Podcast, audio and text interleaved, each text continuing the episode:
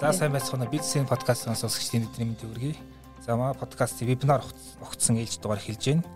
За та бүхний санаж байгаагаар бид нэр 1-р сард хувийн хөгжил гэсэн сэдвээр вебинар хийж подкаст хийж байгаа. За манай энэ сарын 3 дахь зочин маань карьер төлөвлөлт, карьер дэр нь карьер гэдгийг ойлголтын талаар ярихаар хурж ирээд нэг юм бол United Career Consulting компани карьер хөгжлийн төвөмсгөл болгон байна. Сайн байна уу та? Сайн сайн байна уу. За За за өдрийн минь төргий. Э, энэ тэ энэ дугаараа бид нар одоо дараагийн мегмар гараг 19 цагаас явагдах одоо яг энэ сэдвээр явагдах бизнес зэник сургалтынхаа одоо өөрчлөлгөө өртөл болгож хийлгэж байгаа гэдгийг сануулъя.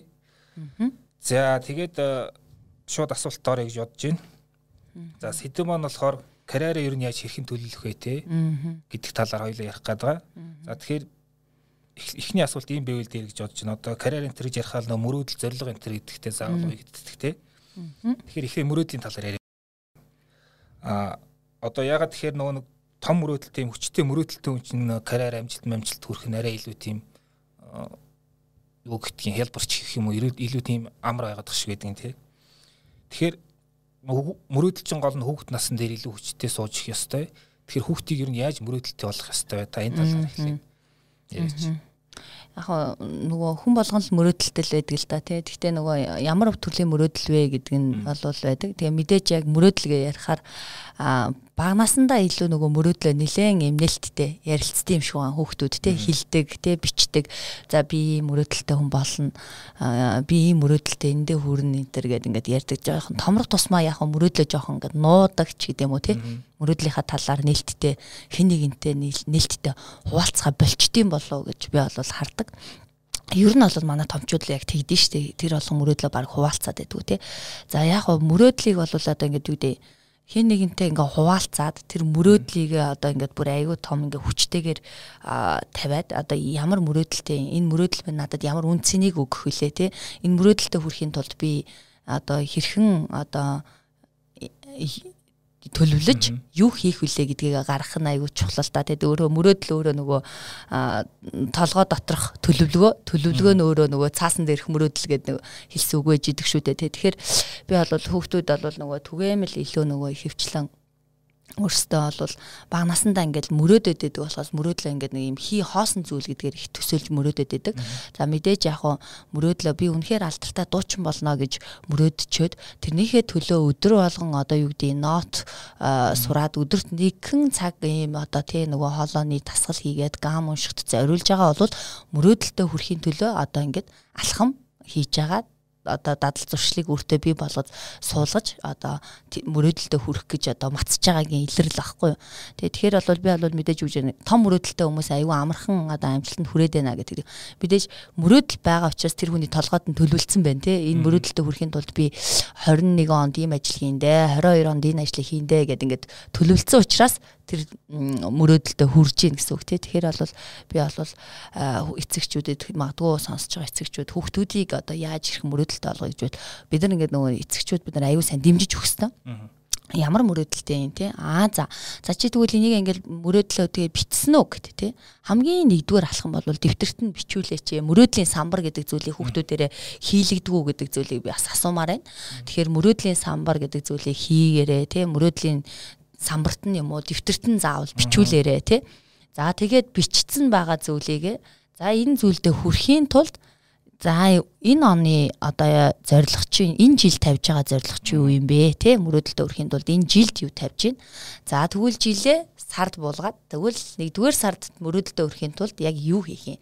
Яг одоо тий алдартай дуучин болъё гэж байгаа бол тэгвэл ийм дуучны анхан шатны сургалт заадаг сургалтын төвд бүр төлөх үү гэдэг чинь мөрөөдөлтөд хүрэхин тулд ингээд нэг зориг тавиад тэрнийхээ төлөө алхам хийх гэж шүү дээ. Энэ зүйлийг л юм да гэж хэлмээр байна. Тэгэхээр бол хамгийн түрүүнд одоо хүүхдүүдийн мөрөөдлийг хий яриад авах ш. Магадгүй одоо сонсож байгаа хувь хүмүүс ч гэсэн өөрсдөө тий. Хүн болгон мөрөөдөлтөд байдаг тий. Тэгээд нөгөө мөрөөдөл нь одоо материаллог мөрөөдөл те одоо илүү одоо юу гэдэг дотроо маш олон төрөл байна л та мөрөөдлүүд чинь. Тэгээд энэ ямар мөрөөдөл вэ? Мэдээж хүн болгоны хэрэгцээ шаардлага өөр. Тэрнээсээ шалтгаалаад мөрөөдлөө яг юу гэж зорж ин тэрэндээ тавиад тэрнийхээ төлөө юу хийх вэ гэдэг алхмаа одоо төлөвлөөд эхлээрэй л гэдгийг би бол хэлмээр байна. Тэгэд мэдээж төлөвлөгөө ярихаар мөрөөдөр мөрөөдлүүд дотор олон янз байна. төлөвлөгөө ярихаар хүн болгон өөр өөр те яаж төлөвлөж байгаагаас шалтгаалan тэгээд ер нь бол хамгийн эхний амархан юм зүйлгээр мөрөөдөл доторвчин байгаад тэгээд мөрөөдлөө ингээ хоосон хий тэгэл яваад ах юм уу одоо яах юм чиний мөрөөдлийг хэн хийж өгөх лээ чи өөрөө л хийн шүү дээ мөрөөдлөө тий тэгэхээр өөртөө эхэлж одоо амар сайн итгэж ихсэн цагаас л одоо мөрөөдөлтөө хүрэх хамгийн ихний алхам гэж би бол хэлэн. Тэгэхээр өөртөө ихтэй бай. Тэгээд тэр өөрийнхөө зорж байгаа мөрөөдлийн төлөө одоо өдөр болгон алхам хийгээрэй л гэдэг зүйлийг хэлмээр байна тий.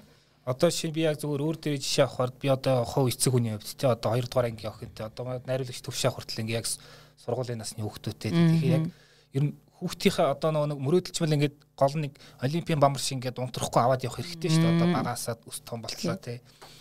Ер нь тэр мөрөөдлийг унтраахгүй ингээд байхын тулд хүүхдийнхээ мөрөөдөлтийг яаж ажиллах хэвтэй, багш нар нь яаж ажиллах хэвтэй, эцэг их нь багш нартайгаа яаж ажиллах хэвтэй яг мөрөөдөл төр хүүхдийн тал дээр та юм байна. Яг хөө мэдээж нөгөө хувхны мөрөөдлийг асааж идэг гол зүйл нь бол нөгөө тухайн хүн өөрөө өөртөө ихтэй байж те би үнийн зүйлдээ үнэнч байж тууштай байж энийг чадна гэдэг зүйлийг байнгын одоо дотроос өөрийгөө мотивацлж одоо өөрийгөө асааж явах нь бол хамгийн ихтгэх алхам. За энэ зүйлийг нь одоо дэмжиж туслаж одоо те за хүүхд маань яг ямар мөрөөдөлтэй блэ? Энэ чиглэлээр нь би хэрхэн дэмжиж те хідэн төгрөний санхүү зарцуулж ямар одоо сургалтын төвөөдөд юм уу эсвэл ганцаарчилсан багш авч өгч те яаж хэрхэн одоо хүүхдийнх нь энэ мөрөөдөл амжилтанд нь хөтлөх гүүр болох вэ гэдэг зүйлд нь одоо туслагч нь бол эцэгчүүд бид нар байгаа.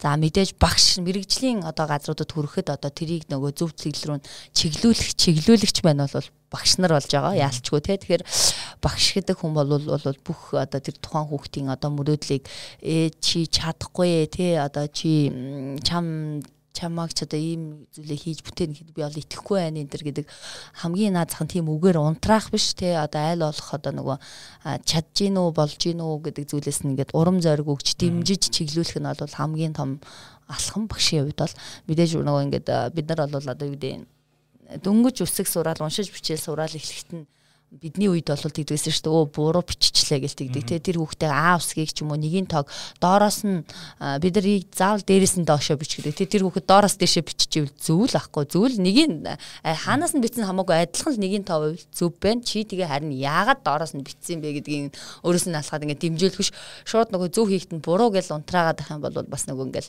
за би чадахгүй юм байна гэдэг юм уу хүүхдээ болохоор за би одоо үнэхээр энэ том мөрөөдөл ийм мөрөөдлийг хийж чадахгүй нэгэ тэр тэр зүйлээс хамгийн дөрөнд бас нэг ингээ хүүхэд нөгөө асааж явах өдөр тутам аа яг болж ийн болох гээд байна те дахиад нэг оролдоод үзгээд те нөгөө энэ гэрэл зохион бүтээсэн манай хэний чинь ээж нь нөгөө нэг өдөр болгон 10 мянган цагийн орлого хийж тэгээд ёо болж ийн миний хүч чадна гэдгийгсэн. Тэгээ хамгийн том одоо энэ Эдисоныг одоо амжилтанд хүргэсэн хүн бол ээж байдаг гэдэг шүү дээ. Тэгэхээр бол энэ зүйл дээр бид нар ингээд хүүхдийг яг тэр зүйлд нь яг болох гээд байгаа байхгүй яг болох гээд мэдээж хүн чинь чадах гээд байгаа шантрын штэ бүх зүйл амаргүй. Айгүй шантран ядарн тэгээд цухалтаа тэр зүйлээсээ буцна хаяна гэдэг ингэх зүйлүүдэд нь бол эцэгчүүд бид нар за тэгвэл ингээд энэ сургалтын түвэн болохгүй байвал дахиад нэг өөр багш дээр яваад үзэх үү гэдэг юм уу? Чи яг өөрөө яамаар байна? Тэгээ дээрэс нь одоо юм хөгжөөд баахан одоо технологи хөгжсөн интернет онлайн бүх одоо сурыг гэж байгаа зүйлүүд байгаад боломжууд байгаа юм чинь. Чиглэлээр бид нар аягүй сайн э, гүүр нь олж өгөө. Тэгээ чиглүүлэгч нар маань аягүй сайн дэмжиж өчгөд болол тэгээд тэгвэл одоо томчуудтай холбож асуул да мэдээж мөрөөддөг хүн бол байхгүй. Бага мөстэй янз бүрийн мөрөөдөлтэйсэн гэтэл ингээд та түр хэлсэн ингээд мөрөөдлөө ярих нь багасаад сүлдээ өөрөөсөө шинуугаад өөртөө ярих нь багасаа явцдаг тэгэхээр бид нар өөрсдийнхөө мөрөөдөлтэй яаж ажиллах хэвчээ? Одоо том болчоод мөрөөдөлгүй байна гэж бол мэдээж байхгүй те. Яаж тэр бамбарыг ахаж яаж асаах вэ? Яг үнэ. Тийм. Тэгэхээр би бол нөгөө хүн болго мэдээж ингээд яхаа ингээд ер нь статистикээр харахад хүмүүс ингээд жилийнхэнд амар их төлөвлөлт юм блэ. За жилийн төгсгөл яана. Жилийн төгсгөлд өө энэ жил ямар хурдан дуусч вэ? Энэ жил юу хийч вэ гэдэг ингээд жилээ дүгнэх нь айгүй их байждаг. 12, 11, 12 сард нэлээд жилээ дүгндэг. Аа жилийнхээ эхэнд бол 1 2 сард бол нэлээд за энэ жил ингэнэ гэдэг одоо төлөвлөлтийг бол айгүй их бодож төлөвлөдөг. Гэвч жилийн дундаас юм уу одоо нэг 9 10 сар марын хавцаа ирээд байгаа. Нөгөө зүйл яаж ийна гэхэд өө өнгөрсөн штэ хайцсан гэд те одоо нөгөөхөө ингээд төлөвлөсөн зүйлөө мартцсан ингээ бүр хөөх бүр ингэж биш төлөвлөж исэн билүү ч гэдэм үү тийм зүйлүүд явж байгаа. Тэгэхээр бол би юу гэж хэлж байгаа мэдээж та өнөөдөр хүн байх хугацаанд ямар хүсэл мөрөөдөлтөө те ямар одоо дотор нэг хүн чинь те яг юу хүсэж байгаа дотор хүнээ сонсоод дотор дуудлага нэг гаргаач ил гэдэг зүйлийг одоо би хүмүүс хэлмээр байна л та. Тэгэхээр энэ нийгэмд одоо та хэн байх юм юу хийцэн те хэн байх вэ гэдгийг ингээд одоо бодооч ээ тий. Тэгэхээр мэдээж та нэг дуудлагаар л энэ орчлон хорвоод төрсэн байгаад байгаа тий. Тэгэхээр тэр зүйлээрээ улбалаад мэдээж хүн болгоны мөрөөдлөө өөрчилж за би юу хийж бүтээхийн тэгвэл би өнөөдөр юу хамгийн сайн хийж чадах вэ? Тэгэл энэ мөрөөдөлтөд хүрэхин тулд би юу хийх вэ гэдэг зүйлүүдийг ингээд хамгийн ихэнд би асаад төлөвл бич тий. Бичсэн бичсэн зүйл биелдэг гэдэг. Хамгийн ихний ялах юм бол мөрөөдлөө бичээчээл гэдгээс би ол хэлнэ. Тэгээ мөрөөдлийг биччихэд эргээд ингээд хаага тэр чигт нь хайчих бишээ тий. За миний мөрөөдөл энэ шүү дээ. Энэ мөрөөдөлтөд хүрэхийн тулд энэ онд юу хийх вүлээ? Энэ сард юу хийх вүлээ? Энэ сар маань энэ 7 хоногт тэгвэл би юу хийх вүлээ гэдэг зүйлийг ерөөсөө ингээд алхам алхмаар л нэгэн зүйл жоохон ямах ямхаар л гэдгээр тий ямахын зарчмаар тэрлүүлмээр одоо жишээ нь одоо та ингээд хүнд мөрөөдлийг нь биелүүлэхэд зөвлөгөө өгдөг тусалдаг хүн. Таны өөрийн мөрөөдөл чи юу вэ? Аа за миний мэдээж нөгөө мөрөөдөл бол яг одоо Монгол улстай тий одоо ирээдүйд хойч үед одоо ингээд араас өсөж торнж байгаа хөөрхөн Монголын ирээдүй болсон одоо дахиад Монголын ирээдүйг цааш давж явах тий.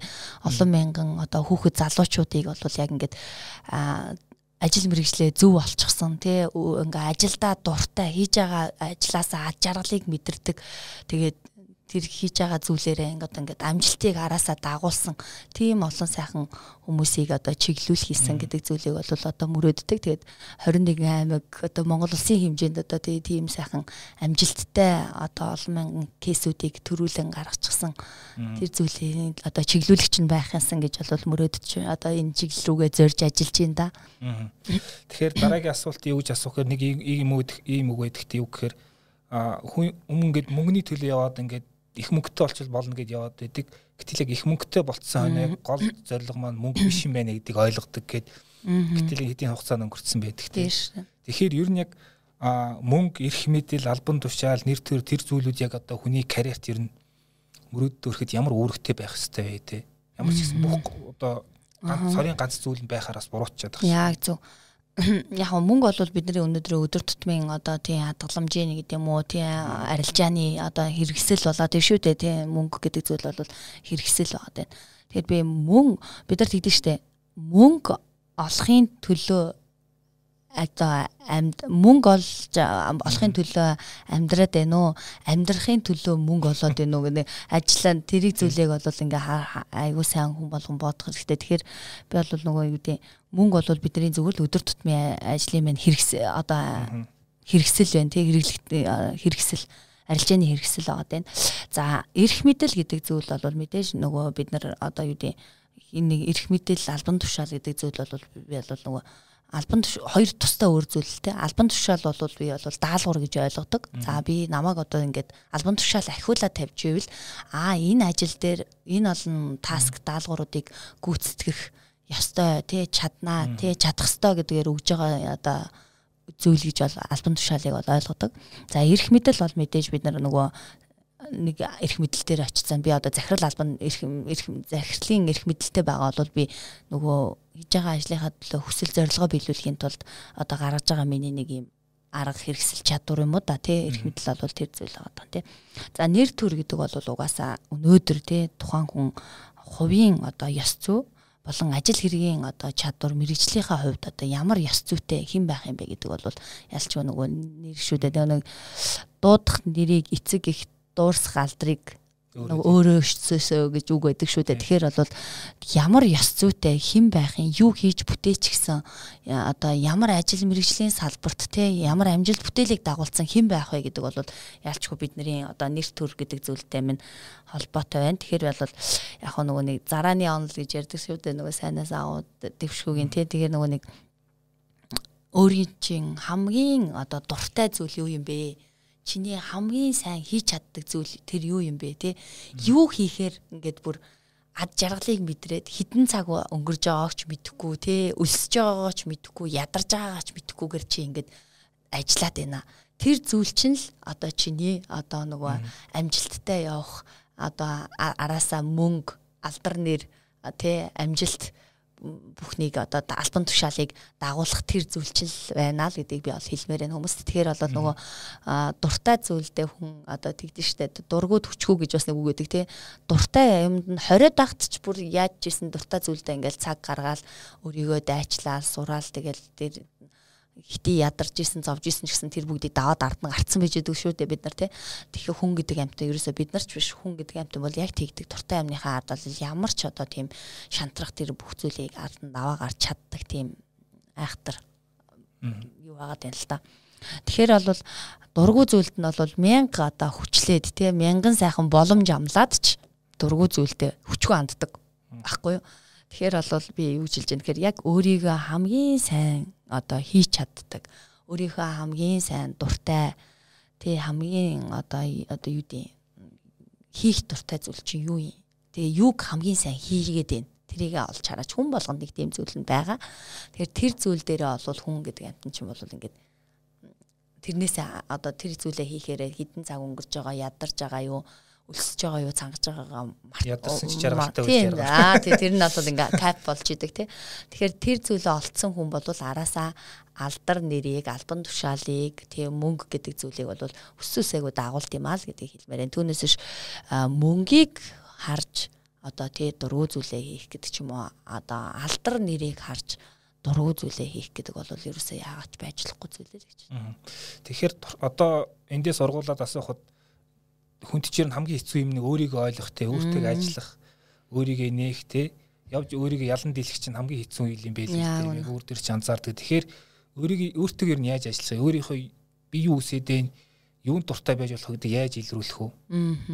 Тэр бол одоо нөгөө айгүй нөгөө хамгийн хэцүү зүйл юу вэ гэсэн нөгөө өөрийгөө таних хамгийн хэцүү юм байна гэдэг Тэгээ бүр нөгөө нэг юу онгоо хүртлээдэг шүү дээ. Нөгөө 20 наснда дэлхийг өөрчлөнө гэж тийг явдсан. 30 нас болсон ч үгээ за дэлхий яах вэ? Эх орноо асуудлаа шийдъя. Энэ эх орон болохгүй байна. Төгжрөл мөгжрөл утаа гэж зөндөө асуудал баг шүү гэдэг. Тэгээ 30 нас төсөө үгүй эх орон мор яах вэ? 40 нас энэ гэр бүл мүлийн амьдралаа л бодъё гэж 40 настаа тэгж яваад. Тэгээ 50 нас үсч үгүй гэр орон морон үр хөвгтж яах вэ? Яг өөрөө өөрийгөө л ойлгоё да өөрийгөө л нэг сайн олоотхыг гэдэг ингээд яаж. Тэгэхээр бид энэ бол нэгдүгээр эсэргээр байхгүй. Уг нь бол номер 1-т өөрийгөө олсноос эхэлж тэгээд цаашдын зүйл амжилттай хань. Тэгээд өөрийгөө олно гэдэгт бол мэдээж ингээд хүн болгон адилгүй хүлэг болгон жороогүй нэг сайхан үг шүү. Тэгэхээр би одоо юу гэж хэлэхээр хүн болгонд хийх дуртай юм байгаа. Тэ хүн болгонд хобби гэж байгаа. Хүн болгонд өөр өөрийн зан төлөв баг, сонирхол баг. Хүн болгон өөр өөр ажил мэргэжилтэй ч гэдэг юм. Ингээд бүх зүйл баг. Тэгэхээр эндээсээ нөгөө бүр хамгийн наад захны амархан арга гэвэл би бол сонсож байгаа хүмүүс икигага зураад үзээчэл гэж би ял хэлдэг. Икигай гэдэг дээ штэ Японы нөгөө хийх дуртай зүйл миний одоо нийгэмд хийж бүтээ гэж аа зүйл юу юу ажил мэрэгжил маань юу юм те.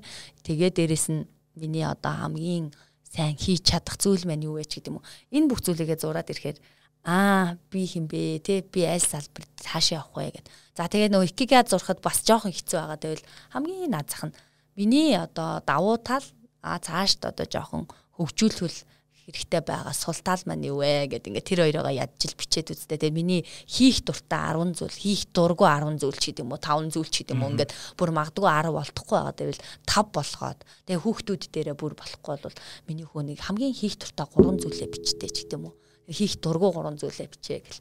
Тэгээ яа одоо тэгээд өсвөр насныхаа тэгэл нөгөө цахим тоглоом тоглох гэдэг бол хийх дуртай зүйлсийн жагсаалтанд орж ирж байгаа л доо. Бас тий. Тэгэл яж л тэгвэл за энийгээ тэгвэл дахиад хоёлоо за тоглох дуртай юм байна тий. За тэгвэл одоо энийг хоёлоо яаж одоо өөр одоо энэ тоглонгоо өөр яаж суралцаж чадвараа хөгжүүлэх вэ тий. Хийх дуртай зүйлээрээ тулгуурлаад хэрхэн ур чадвараа хөгжүүлэх вэ гэдэг юмроо харж эхлэч л гэдэг зүйлийг хэлж байгаа. Тэгэхээр тэндээсээ улбаалаад хүн аа энэ дээрээс энийг энэ чадвараа хөгжүүлээ ийм зүйлийг хийж бүтээе а би нэг ийм л хүн юм байна гэдэг зүйлээ олж хард. Тэгэхээр дараагийн асуулт нэг юм байгаад байна. Өнөөдөр би ингэнэ манай сэтгүүл нэ хэвлэл рүү явах гэж байгаа. Тэгээ редакцийн зурсаа бичиж байгаа яг энэ санаа нь юм байгаад байгаа юм санаа гаргацсан. Амжилт тийзээч ингээд тав тавхыг хүлээж ирээсээ ирдгүн байна те ингээд.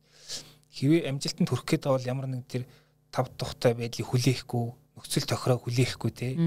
Урсгалыг даахгүй хүмүүсийг хүлээхгүйгээр ерөөсөө л шууд үйлдэл рүү шилжих хэрэгтэй юм гээд заримдаа чи нойрг унж магадгүй заримдаа ядарч магадгүй те тэгэхээр ер нь юу гэж асуух гээд нэхэр одоо биеийн ажил хийхгүйгээр те хатуу өтөөгийн захаас амсахгүйгээр заримдаа одоо нойргүй хонохгүй үтсийснүүдтэй байхгүйгээр одоо амжилт дээр нь хүрнэ гэж байх уу гэдэг асуулт байгаа байхгүй. Ягаад тэгэхээр ингээд амжилт хэдий ингээд бас нэг тийм нэг тодорхой жорын дагуу ингээд хурчих гээд байдаг оролддог нэг хэсэг байна тий. Аа. Аюу амжилт гэдэг нэг юмыг хажууд нь авчираад дагуулж ирээд хин нэг авчираад өччих юм шиг сандаг болсууд байна гэж үү тийм. Тийм мэдээж боломжгүй яаж боломжгүй тийм. Нэг амжилт би бол амжилт гэдэг зүйл бол яг нөгөө юм уулын оргил дээр гарах хэмжээтэй яг адилхан тийм зүйл тийм.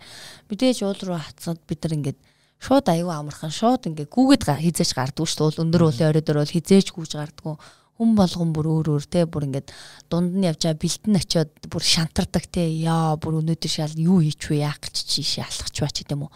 Хэнийг дагаад ийм шийдвэр гаргаад ий шалахч бач гэдэг юм уу? Ингээд бид нар ингээд хүн болгон харилцсан адил шантардаг шүү дээ. Тэгэхээр л би бол нөгөө мэдээж нөгөө 13 тэгш амьдрал тий 13 тэгш дардан зам гэж тий ингээ бүх зүйл дээр хүлээж ийн гэж бол хизээч байдгүй юм болвол яг нөгөө юм инхэл донхолтой уулын зам шиг ингээд даваатай, гүгээтэй, хонхортой тий ингээд жалгаар урууд нь дахиад жалгаар өгснө гэдэг ингээд зөндөө олон тийм зам болвол ингээд амжилт гэдэг ямыг бол туулж иж одоо тэрний ард бол гардаг. Тэгэд мэдээч тийм амар хүнд хэцүү замыг туулаад оройд оргилд нь гарчхаар амар гоё аз жаргал капиг мэдэрдэг шүү дээ бид нар тий тэгээд өөх за барыг зөв шийдвэр байла тий ингээ ингээд бас өнөөдөр ийм сайхан уул яриад гарчаад ийм сайхан байгалийн үзэсгэлэн харахч гэж тэндээс авж байгаа мэдрэмж нь одоо тухайн хүндээ бол амжилт байж идэг тий. Тэгэхээр бол яг бүх зүйл дээр амжилт бол би бол уулын өндөр одоо уулын оргилтой зүрлэнэ тий. Тэгэхээр юм амьдрал дээр тэр амьдралын хувьд ч тэр ажил мэргэжлийн хувьд ч тэр хувь хүнийхээ хөгжлийн хувьд ч тэр тий. Ингээд сурах бүх процесс энэ төр ингээд ингээд амжилтыг дагуулад тэр оргилд нүр ихэд амархан биш байхгүй. Тэгээд тий надаас маш их челленжийг шаардна. Ядарна, үл заримдаа үлсэн тий заримдаа одоо бүр үнэхээр одоо нойргүй хоноо маргааш өдөр нь ингээд босох тэнхэлгүй болж унах ч юм уу тэгсэн ч гэсэн босхоос өөр аргагүй нөхцөл байдалд ингээд хүрэгчээдэг тий Тэгэд тэр бүгдийг даван туулж иж амжилтны ард хүрнэ. Магадгүй баг командтайгаа хайртай дотны хүмүүстэйгээ муудалцсан ч гэдэм үү тий үл ойлголцол үүснэ энэ бүгдүүдийг ингээд амар юм зөвөр манайрлж ард нь гарч чадсан зүйл бол амжилт байдаг тийм мэдээж хизээч одоо нөгөө юу гэдэг амархан одоо энэ зүйлүүдэд хүрнэ гэж бол хэзээч байхгүй шүү л гэдэг хүмүүст хэлээ. Тэгэхээр мэдээж нөгөө юу дээ нөгөө одоо яг ингээл амжилтнаа өрхөөр явж байгаа дунд нь ингээд ташраад шантраад гэдэг юм амар хэцүү мэдэрж байгаа бол амжилт чи амар ойрхон юм байна л гэж бодороо л гэдэг зүйлийг хэлмээр энэ. Тэгэд яг ойрхон байхын наа одоо хүмүүс амар хурдан шантраад орхичдаг шүү дээ тий энэ зүйлүүд сарагдах. Амжилт яг гаднаас нарахт ингээд гоё тэгээд гэтэл яг үндэ ингээд нөгөө ийм үг гэдэг штэ нэг амжилтыг бурхан хүнд өгөхдөө ингээ 10 бүтлгүүтэлтэй хамт багцлж өгдөг гэдэг. Яг үнэ. Тэгээд дараа нөгөө амжилтанд хүрснийхаа дараа ярь боддоо дээ. Яг нөгөө хүрх гээд явж явах хугацаанд ерөөсөө процессыг хүн хардггүй те. Тэгээд хүрцэн хойно өө нэрээ энийг хийх гээд явж хахад нэрээ бүр тэгж үлээ ингэж үлээ ёо нэр одоо бодох нь яасан ч их цаг хугацаа байсан ямар ч их айхтар хэцүү цаг хугацаа нөхцөл байдал хэцүү үеүүдийг даваа гарцсан юм дээ гэдэг ингээд тэг гарцсан хойно тэр бол ингээд амар гой хараад хүн дурсдаг шүү дээ. Яг тэр үедээ бол хийзэж тэрийгээ тэгж дурсаж чаддаггүй тий. Тэгэхээр нөгөө өвдөлт юм да. Тэгээ нөгөө гой өвдөлт гэдэг шиг л баг та тий. А бас нэг зүйл асуугаад юу гэхээр одоо ингээд нөгөө анзаархад эцэг эхчүүд ингээд яг мэдээж хүүхдийн төлөө санаа тавьж байгаа ингээд мөрөөдөл зорилгот нь хүрэх юмсан ингээд а гэхдээ ингээд хит үнтэй сургууль руу ингээд тий ерөөс ингээд яг тэрэн дээр бол ерөөс байгаа байхгүй ингээд хамаг байдаг шавхаал ингээд байдаг үнэтэй сургуульд явуулдаг. Гэтэл тэр хүүхдийн нэг төр дотоод хэрэгцээ потенциал ч гэдэг юм эсвэл мөрөөдөл юуг нь сайн ойлгохгүйгээр те тэгэхээр ер нь яг энэ хүүхэд ингээд карьертаг карьераа хөгжүүлэх мөрөөдөл зорилготой өрхөд тэр сургуулийн нэр хүн тэр чанар одоо тийм их чухал байж чадах уу? Аа. Яг мэдээж за би ингээд хоёр салгаа дээр эхлээ сургууль гэсэн учраас сургуулийн нэрээ тий. Сургууль сонгоход бол би бол тэгж яадаг хоноо үнтэй одоо мэдээж Монгол улсад бол ингээд төлбөртэй 10 саяын төлбөртэй сургууль нь ч байна ардын хүүхэд сурдаг төлбөргүй сургууль нь ч байна янз янз байна тий.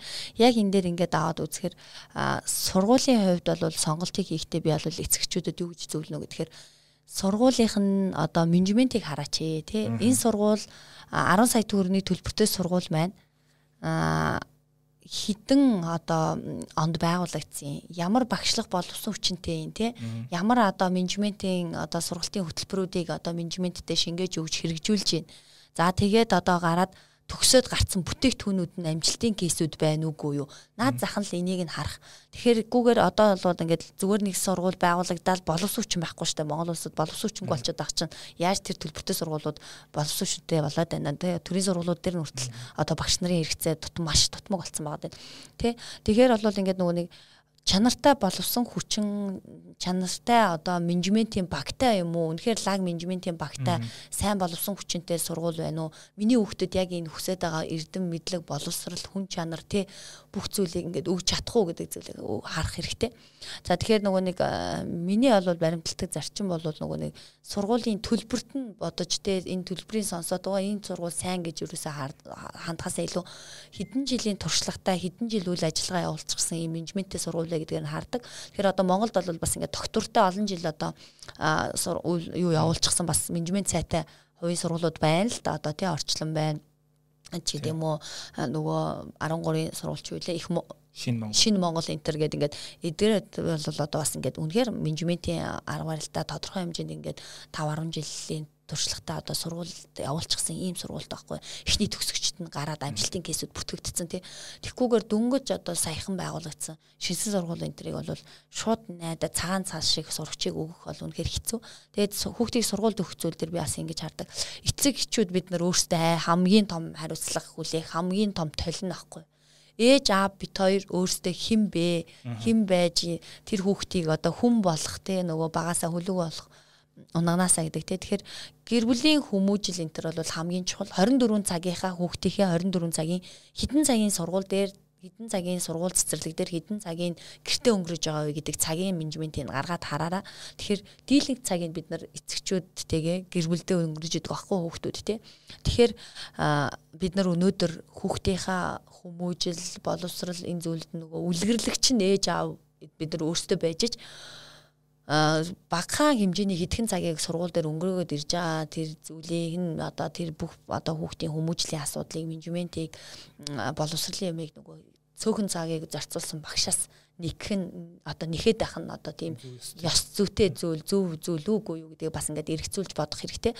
Төлбөрийг одоо сүүлийн үед бол тэр хандлага бол маш их байна. Хувийн сургуулиуд дээр төлбөрийг нь төлчихсөн учраас та миний хүүхдийг сургах ёстой, ингэх ёстой гэдэг. Тэгээ сургуулиуд хүртэл өөрсдөө нөгөө төлбөрийг авсан учраас хүүхдийн муу гэж хэлж болохгүй буруу хэлж болохгүй гэдэг удаас айгаад одоо худлаа хэлэх магадлалууд маш их. Тэгээд одоо бас нөгөө хувийн сургууль төгссөн, улсын их сургууль хоёр төгссөн сурж байгаа хоёр хүүхдийг ингээд аваачаад үзэхэд чанарын хувьд ингээд үзэхэд бол улсын сургуулийн барыг нөгөө DC сурлагтангууд бол бас чанарынхаа хувьар ингээд дээгүр харагдаад байгаа юм бас байгаад байгаа байхгүй тий.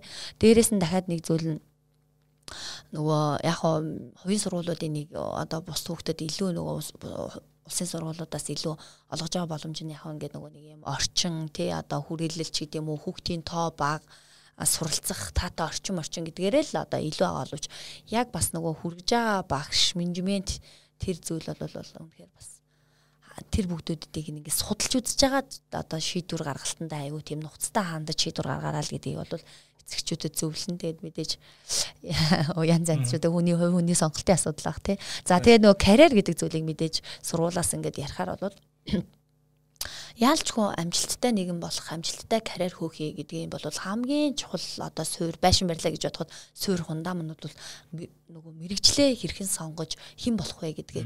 Ямар зан төлөвтэй ямар сонирхолтой хөөхт юм бэ? Ямар салбарт ямар мэрэгжлийг эзэмших вэ гэдэг нь бол хамгийн том суур фундамент юм байдгаа. Тэгэхээр бол энэ бол өөрөө нөгөө усын сургуульч бай, хувийн сургуульч бай ялгаагүйгээр те бүх хүүхдэд бол хүүхэд болгон өөр өөр ингэсэн зан төлөв байгаа. Тэгэхээр хүүхдийнхаа зан төлөвийг таних, хүүхэд болгон өөр өөр сонирхол байгаа. Сонирхлыг нь таних. Тэгээд одоо яг тэр хоёр дээр нь тулгуурлаад аль салбарт ямар ажил мэргэжил эзэмшүүлвэл энэ нөхөрт амжилттай одоо нэгэн карьерийг бүтээж тий амжилттай нэгэн болж нийгэмдээ одоо тий тийм ад жаргалтай амжилттай ажилтан болох вэ гэдэг зүйлийг нь харж бэлдээчээл гэдэг зүйлийг хэлэх гэсэн. Тэр бол ялчгүй.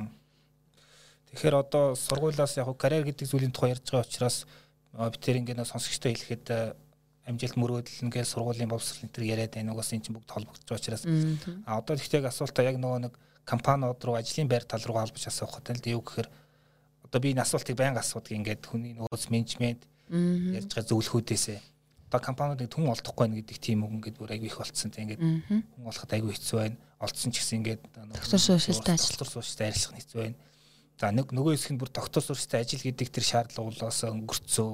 Тэр арга барил явахгүй гэдэг тийм ярьж байна. Тэгэхээр энэ хүний нөөцийн хомсдол эсвэл энэ нэг талд ингээд бах ажил хийсэн захирлууд.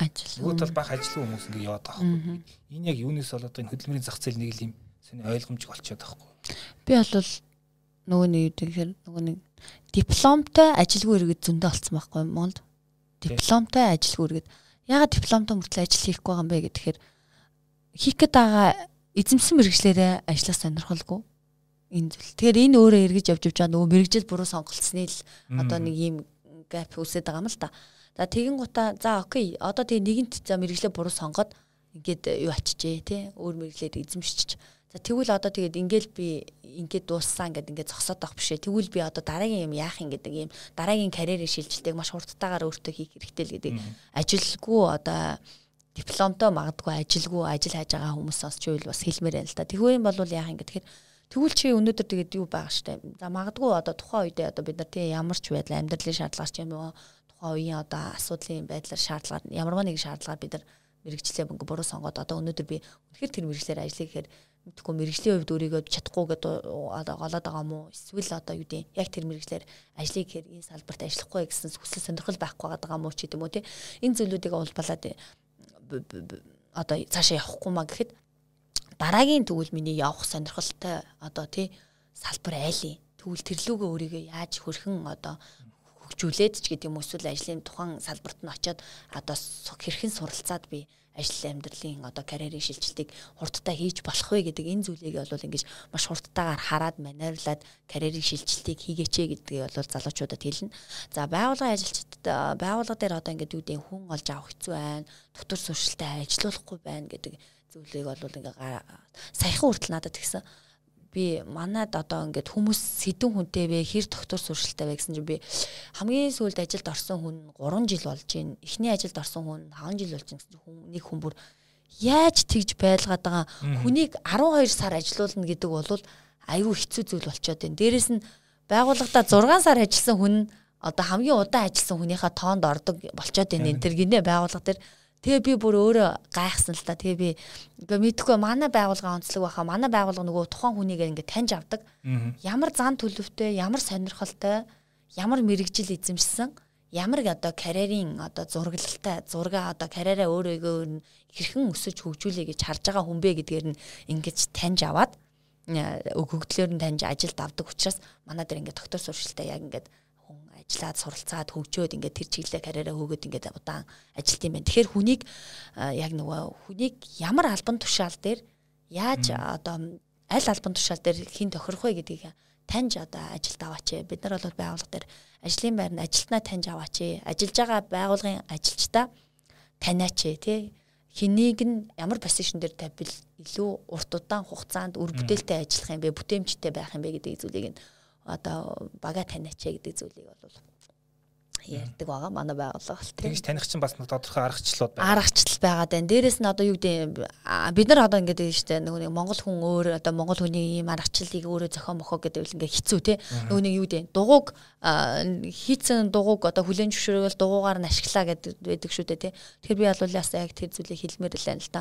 Мэдээж олон улсад те энэ ингээд хүнээ таньж аавж ажлын байранд ажилуулах те ингэсэн нь өөрөө хүний зан төлөв те одоо ёс зүй сонирхолд нь улбаалж ажлын байранд тавих нь ингээд урт удаан доктортой ажиллах тэгээ ажлын гүйцэтгэл бүтээмж өндөртэй ажиллах энэ төр нөлөөлөд байна гэдгийг судлаад олон мянган хүн дээр олон улс орнуудад судлагдаад ингээд амжилттай байгаа кейсийг бид нар ингээд шууд аваад ашиглаад одоо ингээд нэвтрүүлэл явах нь одоо хамгийн чухал юм а түүнээс биш дахиад дугуй дахиад тэрний шиг дугуй үйлдвэрлэчих гээд ингээд ах цаг алдаад тийм мөнгө зархаад тийм амар мундаг судалгааны багын хөгжсөн тийм ус өх орон биш юм чинь. Тий одоо мундаг бус ус орнуудаас суралцаал ингээд аваад хамтдаа хөл нийлүүл алхах хэрэгтэй байна л гэдэг зүйл хэлж. Одоо зүгээр миний хувьд одоо хувь сэтгүүлч хувьд гайхаад байгаа нэг зүйл нь яг Монголд ажилгүйд л байгаад байна уу эсвэл ажил хүсэлгүйд л нэх байгаад байна уу гэдэг тийм асуудал байгаа байхгүй. Яг тэр ингээд одоо ингээд зүгээр компаниудыг ингээ хүний нөөцийн мэрэгжлүүдийг харахаар юм хоёр лагер тоогдсон юм шиг үг гэхээр ингээд нэг хэсэг нь илүү залуу тал нь компаниуд одоо ингээд соёлнууд нь соёл нь болохгүй байна. Тэр хандлага нь болохгүй байна. Тэр цалингийнхэн зэрэгэл систем болохгүй байна. Ажлын нөхцөл байдал нэрөөсөн залуучуудын одоо хөсч мөрөж байгаа зүйл таарах тахрах таарахгүй байна гэдэг. Тэгээд тэгж ярьж байгаа. Тэгээд бас харсан ч гэсэн ингээд мундаг залуучууд зөндөө байна. Янз янзын ингээд компани хийж байгаа тий. Үнэхээр мундаг залуучууд баг өмнөх үеэс аваадаа ийм үе төрж байгаа гэж хэлмээр тийм үү. А гэтэл нөгөө талд ингээд нэг хэсэг компани юу гэж юм тэгэхээр одооны залуучууд ингээд ямар ч тийм үг даах чадваргүй болчиж удаан ажиллаж чадахгүй байна те. Ямар ч сахилга бацсхол байна энэ төр гэдэг ч юм уу те ингээд ийм нэг хоёр юм яваад байгаа. Тэг ямар ч мэдлэггүй мөртлөө айгүй их юм шаарддаг энэ төр гэдэг те. Тэгээд энэ дээр би зүгээр яг сэтгүүлч өвд ингээд нэг хариулт олж одоо төрөл чадахгүй л юм мэдээж манайт байтугай хариулт олохгүй л ах шиг байна. Яг хоо энэ дээр бол бас нэг яалч нэг юм генерашнгийн ялгаа бол харагдаж байна. За генерашн бол өөрөө юу ялгаа нь юу байна гэхээр нөгөө хүмүүсийн одоо суурч боловсралж эзэмшсэн үе тий мэдлэг мэдээллүүд дээрэс нь одоо нийгмийн үе тий хэрэгжилж байгаа хэрэглэгдэхүүн энтрээс шалтгаалаад аливаа юмд хандах хандлага нь ингээд өөр байгаад байгаа байхгүй. За одоо бидний дээдлийн үе гээд нэг 60 70-аад оныхан бол ингээд юмд амар чин сэтгэлээсээ ханддаг маш хариуцлагатай. Одоо ч гэсэн харагддаг шүү дээ. Одоо бидний өвөө эмээнтэр бол яг хариуцлагатай цагтаа ирнэ. За хүүхдийн нэг ажил мэргэжлийг даалгаал за та хэдэн цагт нэг тэгээд өгөөч энэ төр гэвэл өвөө эмээнэр шиг хариуцлагатай хүмүүс байхгүй тий. Яг л цагт нь тэр юмыг ингээл яс хийлэх гээл тэр зүйлийн бүр ингээд амар хариуцлагатай байдаг тий. Тэгэхээр энэ хүмүүсийн үе бол нөгөө нийгмэн дээрээсээ За чи энийг ингэ сурах ёстой. Нөхөр чи энэ ажлыг сур. Тэдэн сарын тэдэнд очиж чи энэ ажлыг ингээл чин сэтгэлээсээ хий гэдэг гээд ингээд тийм дээр үеэсээ одоо ингээд даалгавар аваад гэдэг юм уу тий ингээд ажилт ингээд юмд ингээд чин сэтгэлээсээ хандаад одоо ингээд үүрэг даалгавар энийг би хийх ёстой гэдэг байдлаар юмыг хүлээж аваад юмд ханддаг хандлагатай хүмүүс байдаг байхгүй. За манай одоо энэ Y generation-гийнхэн бол энэ 80 90-ад оныхан бол нөхдүүд яаж юм гэхээр өөрт нь ашигтай өөрт нь хэрэгтэй зүйлдэл аа за гэж ингээ хөдөлдөг нөхдүүд байгаа байхгүй. Тэрнээс биш ингээд өөрт нь ашиг тустай хэрэгтэй зүйл рүүгээ ингээд жоохон хөдлөхгүй тий тэр зүйл рүүгээ өөрийгөө дайчилдгүй ч гэдэм үү. Гэтэ бол бас ингээ за хүний үг сонсох ч гэдэм үү. За энийг би нэг ингээ өстой шүү хариуцлагатай авах хэрэгтэй шүү гэдэг нэг юмнууд нь жоохон жоохон байгаад байгаа юм. Бас нөгөө нэг өссөн нийгэм нь жоохон хэцүү нийгмийн үед өссөн учраас ингээд жоохон хөрвөх чадвар сайтай гэх юм уу тий юм юм руу ингээд ямар ч байсан үүрэг даалгавар таскуудыг хийгээд байгаа Тэгсэн за одоо дараагийн энэ шинэ мянганы ажлын байранд гарчиж байгаа залуучууд бол ингээд бүх юмд бэлэн үеих юм баггүй. Коноптараа л юмыг шийддэг. Аа ингээд тэр хүмүүс ингээд ерөөсөө юмыг ингээд зовлон саад гэж хардгууд яг жоохон залах уу те ингээд одоо түрүүн таны хэлсэн бүхэл юмнууд байна л да эднэрийг одоо яг яаж ажилуулах хэрэгтэй юм бэ? Энэ хүмүүсттэй ойлголцохгүй байна ч гэдэм үү. Эдэр бол ингээд юмыг ингээд өөрийнхөө үнэт зүйл гэж байгаа. Энэ зэт үеийн залуучуудад өөрийнх нь үнэт зүйл зарчимд нь одоо нийцсэн тийм байгууллагадаа ингээд үнд зүйлээрээ нэгдэж байгаа газараа ингээд үнд зүйлээрээ нэгдэж ажилдаг. Тэр зүйлдээ ингээд одоо сэтгэл гаргаж хариуцлагатай ажиллана. За тэгээ мэдээж тэр нөгөө өмнөх үеийнхэн шиг одоо ингээд юм заавал одоо би хийх ёстой гэж харахгүй тий. Өө би хийх ёстой байсан юм уу? Хэлэхгүй яасан гэдэг юмар жоохон хандаад идэг ч гэдэм үү тий. Ийм юм ба. Тэгэхээр эдний нөгөө юм ямар үед ямар үед боловсрал эзэмшиж өсөж орчинтой орсон тэгээ ямар үнд зүйлтэй яг юу хийх дуртай энэ төр гэдгийг нэг таньжиж одоо нөгөө ажлын үүрэг даалгавар ажлын позишнд хуваарлах нь айгүй чухал. Одоо тэгхгүйгээр тэр нөхрийг таниагүй байжж шал өөр одоо албан тушаал дээр тавьчаад тэр нөхрөөс ингээд өөр өөр даалгавар өөр э, таскуудыг нэхэд тавил бүр ингээд хийж чадахгүй. Тий тэр нь тэрэнд дарам тулаад тэгээд ингээд ажлыг ойлгохгүй ойлголцож чадахгүй ч гэдэм үү ингээд ажлаа орхиж явах хариуцлагагүй хандах ингээд хин нэгнээс үг сонсохгүй өө би ингэж дарамтлуулж ажиллаж чадахгүй энэ төр гэдэг тий энэ зүйлүүдийг бол ингээд хаяад хаяад яваад ах магадлал нь одоо маш өндөр нөхдөд багтай л та. Тэгэхээр энэ бол нэг юм нийгмийн өвчлөлээс шалтгаалаад энэ хүний альва юмд хандлагуудын л юм хандлагын л ялгаанууд байна. Тэгэхээр энийг одоо ингэж аюу сайн одоо гаргаж хэлэхдээ дээрэс нь нөгөө хувь хүний үнд зүйл байгуулгын үнд зүйл хоёр хоорондоо уялдсан байх энэ залуучуудын хөдөлгөөг үйл те энэ уялдсан байх те тэд нарыг одоо ингэж дуртай юмар нь одоо ингээд ур чадварыг нь нөөц болцоог нь одоо гаргаж одоо зарцуулах нь хамгийн чухал байна. Нөөцийн албаны дарга хоёрт сурах суралцах юм их. Маш их байна тий. Тэгэхээр одоо бүр за энэ мэн нэг иймэрхүү характертай угаасаа нэг иймэрхүү э, хүндээ энд одоо ямар өөр ажлын үүрэг даалгаврыг хуваарлах уу За тий баяраадаа бол ямар ажлын үүрэг даалгаврыг хөрөх вэ? Баяраа ямар үүрэг даалгавар гүйцэтгэдэг ямар зан төлөвтэй лээ гэдэг. Нөгөө тэдний таньжиж одоо тэр хүмүүстөө нөгөө ажлын үүрэг даалгавар, ажилтаа ажлын позишн энтрийг ингээд албан тушаал энтрийг ингээд тус тус нь өгөх нь хамгийн чухал байна. Тэгэхээр одоо та нарын шиг та нар шиг юм зөвлөхөд бас аюул чухал болж шүү дээ. Тийм хүнээ таних нь тэр одоо зөвлөх компанид хандаж ийм аргачлал юунд суралцаа сур аргагүй болж байгаа шүү. Тийм бага таньж бага хөгжүүлнэ гэдэг бол хамгийн чухал нь тий. Манай багт юу н ямар үүрэг даалгавар гүйцэтгэдэг ямар төвшний хүмүүс олноор цуглалцсан юм байна. Баг нөхөө нэг өнгөнгийн хүмүүс байжж айгу бүтээлтэй хүмүүс гардаг тэгээд тий. Хитрхи их онолчд суучаад байвал бас нэг хэцүү тий. Хитрхи их одоо ичвтэнгүүд суучаад байвал бас нэг хэцүү гэж гэдэг юм уу тий хитрхи их судлаачд суучвал багт бүрдэлтчүүл ажил явахгүй ч гэдэм үү те нөгөө багийнхаа өнгийг тодорхойлж өнгөнгийн хүмүүсийг бага бүрдүүлэх гэдэг бол багийн ажлын гүйцэтгэл бүтээмжинд одоо хамгийн чухал байгаа л та. Одоо тэгвэл яг ажилтан талаас асуувал одоо яг өөрийнхөө мөрөөдлийн тэ өөр тохирох ажлаа хайж байгаа хүний хувьд компаниуд ер нь яаж судлуул илүү оновчтой одоо тухайн компани ямар мессежийг олон нийтэд цацж ч гэдэг юм ер нь яг одоо зүгээр ингээд анкет явуулаад эсвэл нэг 30 40 минут ярилцлагад ороод яг ингээд тохирсон ажиллаа олох тохирсон ажилтнаа олоход их хангалттай байна л да. Тэгэхээр надад ямар компани тохирох гэдгийг би яаж мэдв? А ер нь бол тэгээ нөгөө өөрийгөө аюу сайн таньж мэдээд өөрийнхөө ямар одоо ур чадвар чинь давуу хөгжчихсэн те цаашид ер нь яг аль салбарт ямар ажил мэрэгчлэр одоо илүү ийм одоо карьераа өсгөж те хөгжүүлэе гэж зорж байгаа нөхөр вэ гэдгийг өөрөө хараад тэрнээсээ улбалаад одоо магадгүй одоо компанийнхаа сонголтуудыг хийгээд за тэр компанид чи өөрөө юу өгч чадах юм гэдгээ номерд хэлэх. Тэгээ манай хүмүүс очиод би ийм юм өгч чадна гэж хэлэхээсээ илүү шууд авах юм аа л дээ. Цалин идэх юм гэж шууд очиод цалингаа асуудаг. Тэгэхээр би цалин л өгжүүл юу ч хийж юу ч хийсэн хамаагүй гэдэг өнгө төрхөөр бас очдог тийм ийм хүмүүсэдэг. Тэгэхээр бол тэр бол өөрийгөө олоогүй тийм өөрийгөө юу чаддгаа мдээгүй тийм л хүмүүсээс гардаг зүйл. Тэгэхээр бол би танаа компанид ийм ийм зүйлийг өгч чадна эргээд би харин ингэсний төлөө танай компани надад юу юу өгч чадах вэ гэдэг зүйлийг л ингэж харилцсан тохиролцож харилцсан вин вин гэдэг шиг тийм ингээд чи ч өөрийнхөө нөөц болцоо уур чадвар тийм бүх потенциалаа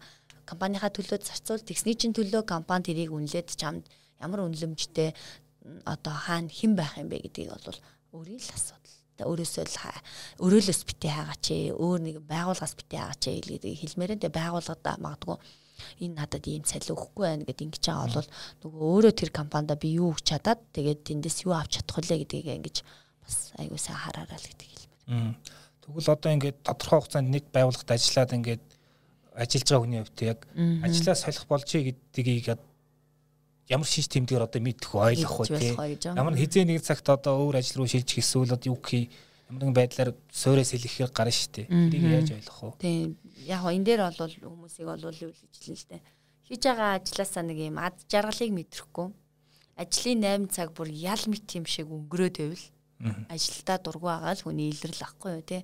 Ажилдаа бүтээмжгүй хандж байгаа хүний илрэл ажилдаа одоо ингээд хийж байгаа ажлаасаа ад жаргалыг мэдрэхгүй байна. Хийж байгаа ажилдаа сэтгэлтэй хандахгүй байгаа хүний илрэл бол өглөө бүр ингээд хуруу дарах цагаа цагтай юм шиг очиж хуруу дараад орой нөгөө хуруу тарж явах цагаа ингэж өдөржин харж ажлын 8 цагийг өнгөрөөж байгаа бол та би буруу газараа буруу хүн байгаад шүү л гэж би бол хэлнэ. Тийм болохоор нөгөө юу гэдэг өөрийгөө одоо тий хаана юу хийгээд байна гэдгийг ингээ олж хараад хамгийн амархан арга бол тэр. Хийж байгаа зүйлээс аж аргал мэдрэхгүй байх ажлын цаг одоо бүр ингээ өнгөрж өгөхгүй. өнгөрж өгөхгүй байгаа бол үнэхээр буруу газараа та буруу ажиллаа хийгээд байгаа юм байна л гэдгийг бол мэдээч. Тэгэхээр би ер нь хаана ямар салбарт карьер хөөх юу хамгийн сайн хийж чадах юм бэ? Хаашаа карьерийн шилжилт хийх вэ гэдгийг хар тэгээ магадгүй тэрийг тухайн компаниас гараад ажиллаа өгөөд яв гэж байгаа зүйл бол биш тухайн компанида би аль хилцэд очивол өвшөө илүү надад ингээд ад жаргалтаар ажиллах гэдэг юм бэ те санхүүгийн хилцэд би бүр ингээд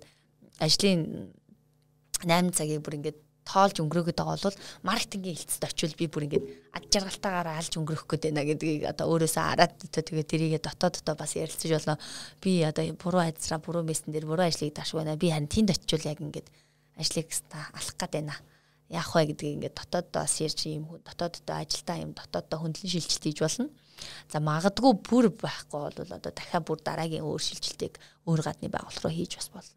Тэр бол одоо хаа өөрийгөө хамгийн түрүүнд би хийж байгаа зүйлээсээ тэр зүйлийг авах мэд төрөхгүй байгаа бол хамгийн түрүүнд одоо карьерийн шилжилт хийх болжээ гэдэг зүйлийг өөрөөсөө харах цаг нь тэр хамгийн амархан аргат бол тэр байна. Бас нэг юм нөхцөлөд тухайн ажилд ажилдаа дуртай, гүйцэтгэл сайтай те. Ингээд бүтээн хэмжээ өндөртэй байдаг. Гэтэл ингээд удирдлага ингээд ажлууд нэмээд идэв. Маах чи ингээд тэгсэр гад бүрэн чаддаг нэгэндээ өгөөд идэв. Чаддаг нэгэндээ ажиллаар аваасаар гад нурууг нь аваад бүрэн аваад одоо нуруу аавна гэдэг бүрэн аваад гэж ярьдаг. Тэгээд гараа авчдаг те. Тэгэхээр ажилтны энэ үед яг яаж одоо энэ тухайгаа яаж захиралдаа ойлгох вэ? Одоо захирал бол ажил өгөөл нь шүү дээ. Аха. Мэдээж нөгөө нэг хамгийн ихний зохицуулах зүйл хөдөлмөрийн гэрээ нөгөө ажлын байранд тусгагдсан одоо үүрэг даалгавар ажил байрны тодорхойлолтоодаас нөгөө чиний гүйцэтгэх даалгаврууд мөн үгүй юу гэдэг зүйл те.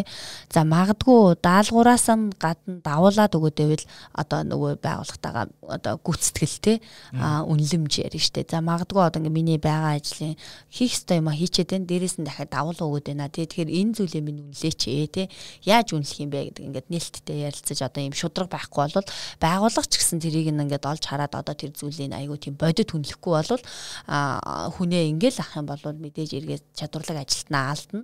Эргээд одоо юу гэдэг а яг тийм хэмжээний одоо хүн олж автлаа одоо ажлын байранд олдох хүн хэцүү байгаа үед бол энэ өөр аюу тум асуудал. Тэгэхээр ажилтан ч гэсэн өөрөө нөгөө тэр зүйлээ хэлэхгээсээ санаа зовоод ингээд удаан суух биш тий. Хэдий дуртай байсан ч гэсэн энэ зүйлийг хэлээд ингээд нөгөө нөгөө вин вин зарчимлуугаар яваад ирчих юм бол аль альлынхаа нөгөө хэрэгцээ шаардлагыг хангаад ирэх юм бол энэ өөрөө болно гэж байна.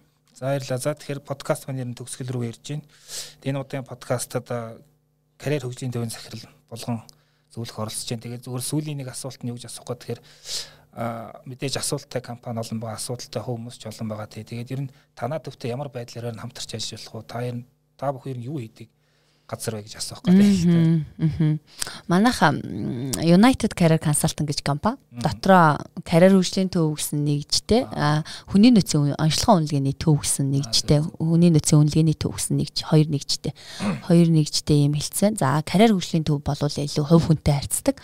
За одоо ингээд өөрийгөө олоогүй, өөрийгөө хайж байгаа хүмүүс За мөн одоо дөнгөж ахлах сургуулаа төгсөөд ямар ажил мэрэгжлээ эзэмшээд ямар салбарт ямар мэрэгжлэр суралцах вэ гэдэг одоо ингээ мэрэгжлээ сонгож чадахгүй эргэлдэж байгаа хүүхдүүдэд эцэгчүүдэд тий мэрэгжил сонголтын чиглэлийг нь гаргаж өгч ингээд ажилдаг. За тэгээд шинхэн бас сургуулаа төгсчөөд одоо аль салбарт ямар чиглэлээр карьер хөөж яа одоо хаашаа явах вэ гэж ингээд эргэлзээд аль салбарт очиж ажил хийхээ мэдэхгүй байгаа оюутан залуучууд энэ төрт ингээд карьер хөрөж карьер хөгжлийн төв байна одоо зөвлөж чиглүүлдэг олон улсын Централ Тест гэж компани одоо ерөөсө хандлага ур чадвар нөгөө мэдлэгийн хард скиллийн ерөөсө үнэлдэг одоо хандлага ур чадвар тий софт скил талд нь илүү олон улсын үнэлгээгээр тодорхойлж гаргаж ирээд тухайн хүний одоо ур чадвар нь менежментийн хэв маяг, ажиллах хэв маяг, IQ чадвар гэдэг энэ зүйлүүдийг нь одоо тодорхойлоод одоо зөвлөгөө өгч чиглүүлдэг юм байгууллага байна. За хүний нөөцийн онцлогоо үнэлгээний нэгждэр маань бол элцсдэр бол байгууллагууд гаднаас сонгон шалгаруулж авах гэж байгаа ажилтангаа одоо ажилтангаа манай үнэлгээгээр одоо сонгон шалгуултуудаа хийлгэж байна. За дээрэс нь дотоодоосоо нөгөө дэвшүүлэлт байгаа шүү дээ. Тэгээ дотоод ажилчдаасаа гүйцэтгэх удирдлага одоо дэшээ захирлуудыг одоо сонгож тавихаар бол магадгүй тэр одоо дотоодын сонгон шалгаруултыг бас хийлгэж байна. За дахиад нэг зүйл нь бол дотоод авцсан одоо нэгэнд байгаа ажилчдаа хэрхэн хөгжүүлж өдөрт нь одоо гүйцэтгэлийг нэмэгдүүлэх юм те ямар ч сургалт хөгжлийн хэрэгцээ өгөх вэ? Хувь хүн илүү карьераа таньж мэдгэт нь хэнийг ямар албан тушаал дээр тавьбал илүү амжилттай ажиллах вэ гэдэг зүйлийг нь олж харахын тулд дотоод ажилчтай бага таних тулд те манай үнэлгээнүүдийг ашиглаж байна. Тэгээд энэ зүйл дээр бол байгууллагатай бол хүний нөөц үнэлгээний төв байна. Одоо хамтран ажилдаг. Ийм нэгжтэй ийм байгууллага байна. За баярлалаа. За тэгэхээр өнөөдрийн подкаста нэр карьераа яаж төлөвлөх вэ гэсэн сэдвээр хэллээ. За яг энэ сэдвээр ирэх мемор гарагт буюу 1-р сарын 18-нд вебинар юм. За тэр дээр болгон зөвлөх маань илүү аргачлал, схемтэй тэр талаас нь та бүхэнд зааж өгөх бах. Тэгээд мөн эдний төв ус төрөл бүрийн тийм хэрэгтэй тестүүд юм билэ. Тэр тестүүдээр бөглөөд бас хүний нөөцийнхөө тэр үйл ажиллагаанд ашиглаж болно гэдгийг хэлье. За тэгээд танд баярлалаа манай подкаст оролцсонд. За баярлалаа. Вебинараар уулзъя. За тэгээд та бүхэн 18-нд болох вебинар бүртгүүлэх өсвөл одоо энэ бичлэгийн доор явж байгаа линкээр бүртгүүлээрэй гэж хэлэх байна. За баярлалаа. За баярлалаа. Тэгээд та бүхний ажилд бас амжилт хүсье. Баярлалаа.